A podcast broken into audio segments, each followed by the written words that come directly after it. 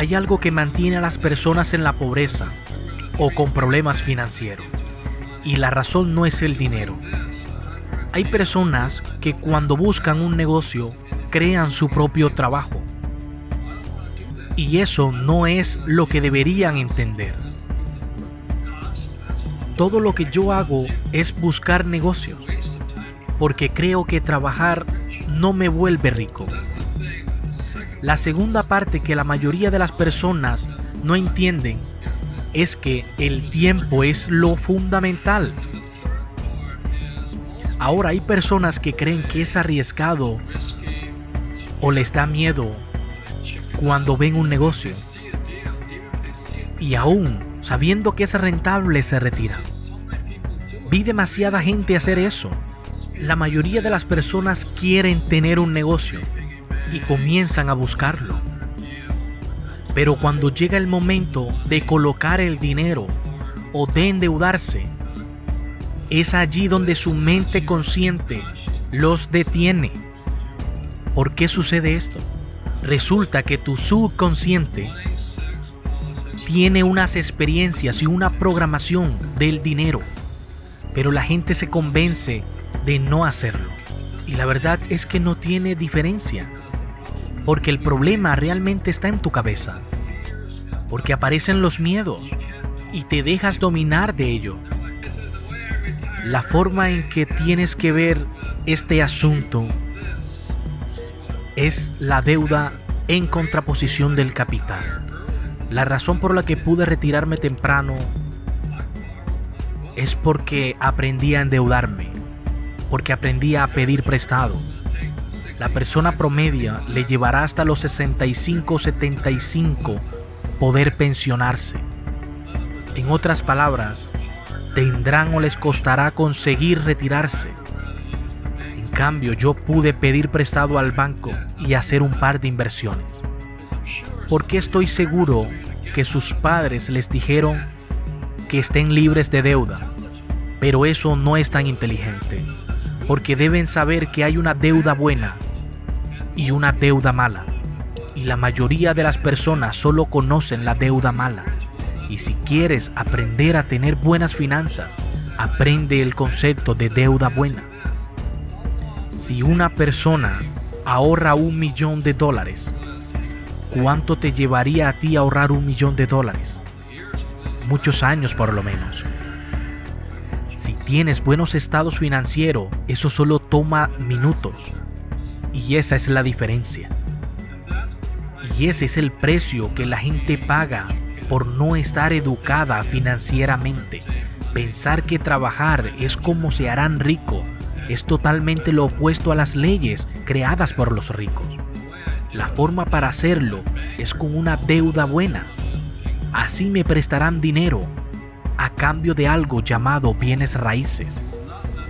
No me prestará dinero para comprar acciones pero si ellos ven que yo tengo bienes raíces, me podrán prestar hasta un millón de dólares a 30 años y al 8% anual. Lo que me aterra ahora es la historia del mundo acerca de cómo podrán pensionarse. Porque para mí es un mercado bursátil. Es apostar contra el gobierno. Y eso es pensar equivocadamente. Créanme, la bolsa también cae. Siempre lo hizo y siempre lo hará. Así que hoy respira profundo. Aunque deberían ser buenas noticias para ustedes, porque así cambiarán su mentalidad y generarán riqueza. Ya no debes jugar a lo seguro. Y ese pensamiento te aterroriza. Así que mi punto es que una de las razones por la cual decidí educarme, comprender el flujo del dinero y jugar al juego de los ricos era para poder pedir prestado de una manera mucho más rápida y sencilla. Cuando mi padre pobre siempre decía, las deudas eran malas. Así que llamé a mi agente y le dije, necesito dos millones de dólares y él hizo todo lo posible, solo con una firma.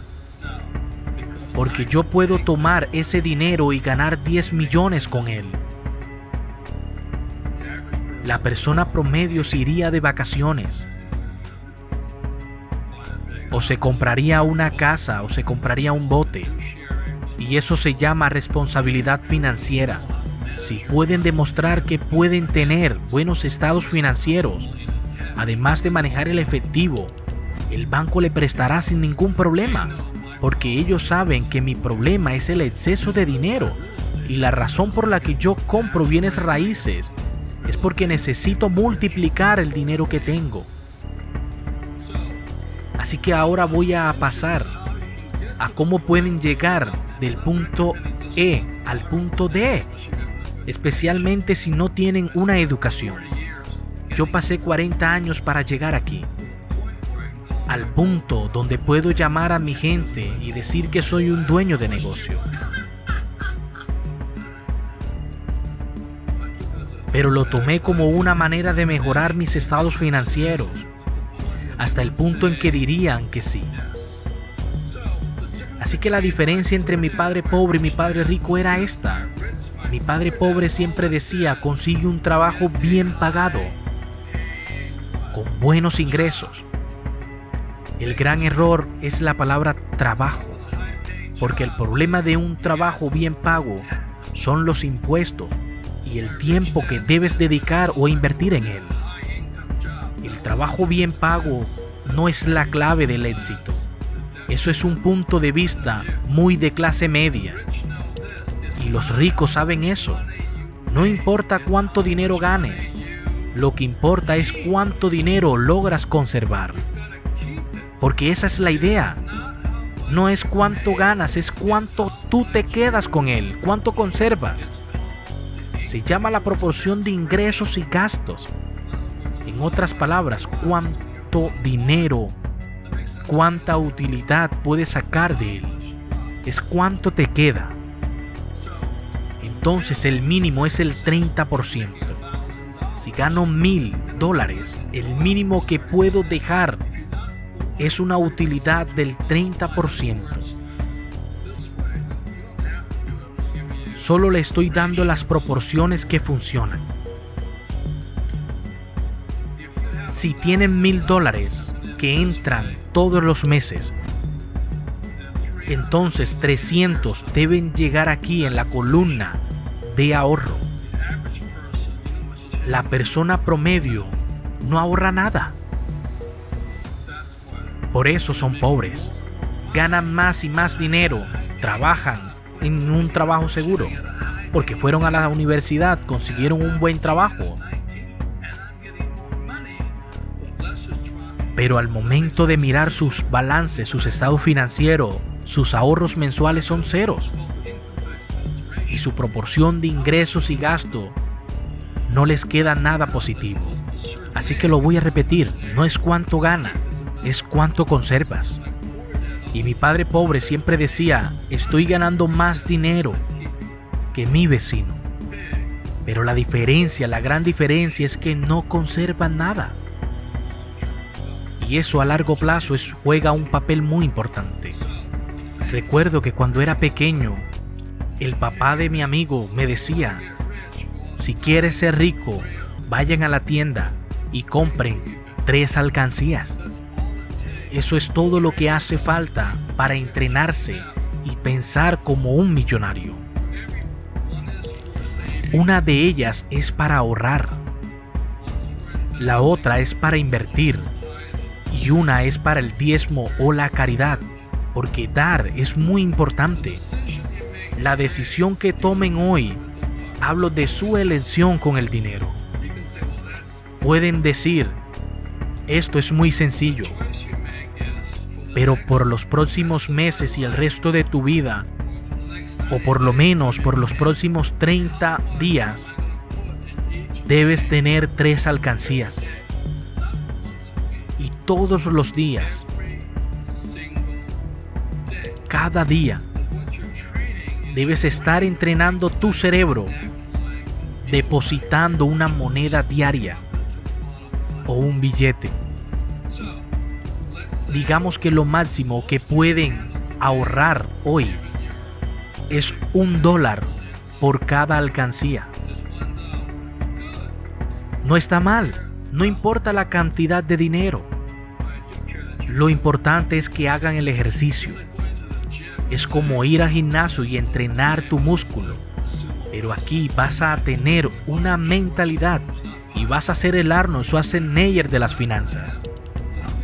Así que ¿cuántos de ustedes pueden ir a la tienda y comprar tres alcancías y todos los días depositar un dólar en cada una de ellas? Eso es todo lo que tienen que hacer para empezar. El gran problema es que la mayoría estoy seguro que no lo hará. Y esa es la diferencia.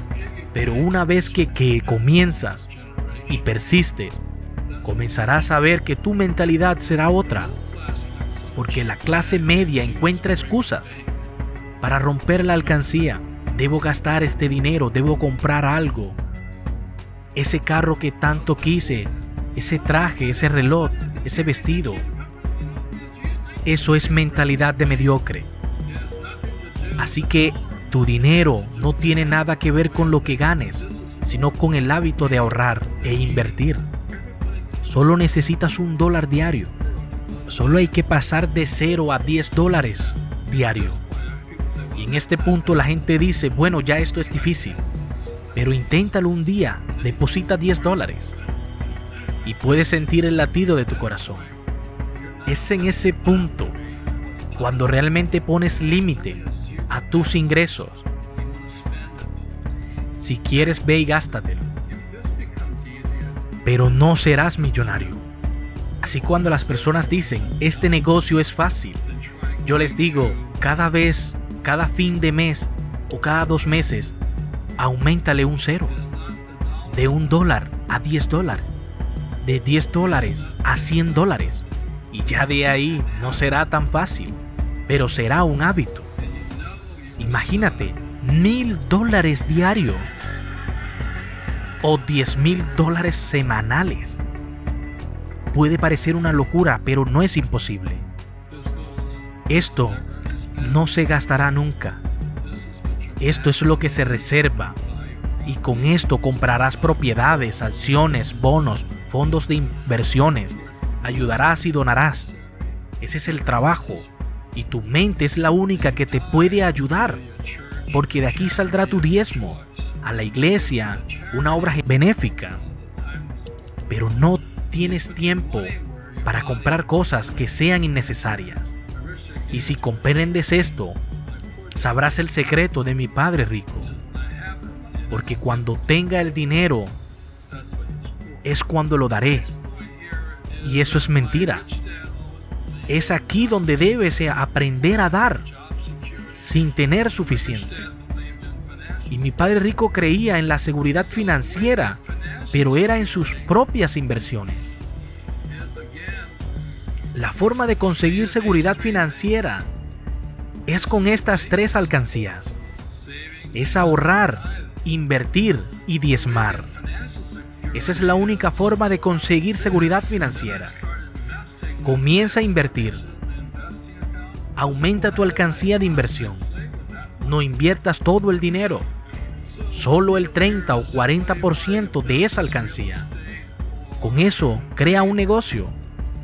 Compra bienes raíces. Págate a ti mismo. Pero no pongas excusas de que no tienes dinero, porque con un dólar es suficiente para empezar. La razón por la que quieren es porque no tienen nada para depositar. Y eso es lo más riesgoso. Solo pueden tomar un negocio cuando tienen mucho dinero para depositar. De lo contrario, será demasiado riesgoso. Yo puedo tomar un dinero para cubrirlo en caso de que algo salga mal. Pero el punto es este. Tengo mi experiencia. Como pueden encontrar un negocio, pueden preguntarle a mi esposa. Por cada propiedad que compro, ¿cuántas propiedades o negocios o acciones debo analizar. 100. Esa es la proporción. Antes de comprar una propiedad, yo analizo un mínimo. de 100 propiedades. Si no compro una propiedad de esas 100, comienzo de cero otra vez. 100 a 1 es la proporción. Así es como puedo encontrar un negocio. No solo es cuánto dinero necesito para empezar. Debes analizar otros negocios antes de empezar. Y mi relación es 100 negocios a uno. La gente viene y dice, fui a dar una vuelta con un agente de bienes raíces y encontramos una propiedad y esa fue la que compramos. Y yo digo, solo viste una y esa compraste. Es una decisión muy mala y esa persona no tiene una mentalidad de inversionista. No tiene ni idea de cómo funciona este mercado. Puede saber de otras cosas, pero para encontrar una buena propiedad debe analizar mínimo 100. Eso en mi caso, en tu caso pueden ser 10. Porque de esas 10, 9 no cumplen con algún indicador. Y esto solo se aprende haciéndolo, practicándolo, sacando las emociones de los negocios. No metas el corazón en tu dinero. Juega con la razón. Así que la palabra mágica es el temor. El temor significa falsas evidencias que parecen reales. Y lo que quiero decir con falsas evidencias es que si esto comienza a hablar, vas a buscar pruebas para asegurarte de que lo que estás diciendo es verdad. Aunque la mayoría de las cosas que digas o pienses no necesariamente suceden. Si buscas dentro de ti no encontrarás una evidencia positiva. Así que recurrirás a un cuñado, recurrirás a tu madre, a tus padres, a un familiar, a un amigo. Y sé que tengo la razón. Pero realmente no cuestiones algo que no conoces. Un nuevo negocio es un nuevo aprendizaje. Y por eso la mayoría de las personas fracasan. Y solo los valientes que perduran son los que triunfan. Porque yo fracasé muchas veces. Pero una de esas diez veces lo logré. La diferencia entre ustedes y yo es que ustedes todavía no han fracasado en su vida. Y ni siquiera quieren intentarlo. Yo tengo más fracaso que ustedes y más éxito. El mayor error de mi padre pobre es que siempre creía que tenía todas las razones por las que él fracasaría. Y cuando realmente fracasas, te sientes muy mal ese año, porque pierdes dinero y pierdes tiempo. Pero si tú mejoras tu autoestima, entenderás que te podrás recuperar y te podrás levantar y a la próxima con menos errores. Así que la próxima vez que fracases será mucho menor el impacto porque a la tercera vez tendrás éxito. Mi padre rico decía, no fracasaste lo suficiente. Esa es la diferencia. El fracaso, debes entenderlo, es la parte del éxito, que a nadie le gusta, que todos omiten, pero sin fracaso no hay éxito. La gente pobre evita el fracaso y la gente rica comete menos errores en el próximo intento. Fracasa enseguida y fracasa con responsabilidad. Si sabes que vas a fallar, hazlo ahora. Pero no esperes. Porque cada vez que cometes un error te vuelves más inteligente. Así que entiende que el fracaso es parte del éxito. Y si vas a fracasar tarde o temprano, fracasa ahora. Porque el primer negocio que hice con mi esposa fue un apartamento de 45 mil dólares, en el cual contaba con 6 mil dólares. Así que probamos los límites y hagámonos más grande. Anticipa el fracaso, mentalízate y no trates de evitar el fracaso, simplemente enfréntalo. Vuélvete más listo, más inteligente, toma una decisión, emprende algo. Pero no vivas con temor. Muchas gracias. Esto es lo que aprendí y quería compartirlo con ustedes.